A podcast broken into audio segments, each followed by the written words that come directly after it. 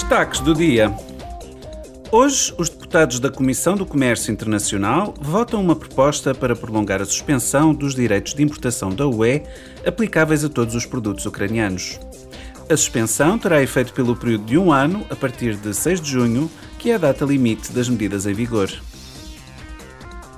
A Comissão do Ambiente e a Comissão da Indústria tomam uma posição sobre a primeira legislação da UE para reduzir as emissões de metano no setor energético.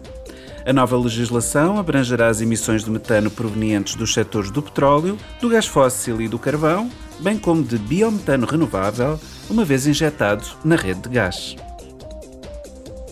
Também hoje, a Comissão Especial sobre a Ingerência Estrangeira aprova as suas propostas para combater os intervenientes estrangeiros mal intencionados, particularmente a Rússia e a China, que manipulam a informação para interferir com os processos democráticos. É expectável que a ingerência estrangeira e a desinformação se intensifiquem cada vez mais no período que antecede as eleições para o Parlamento Europeu no próximo ano.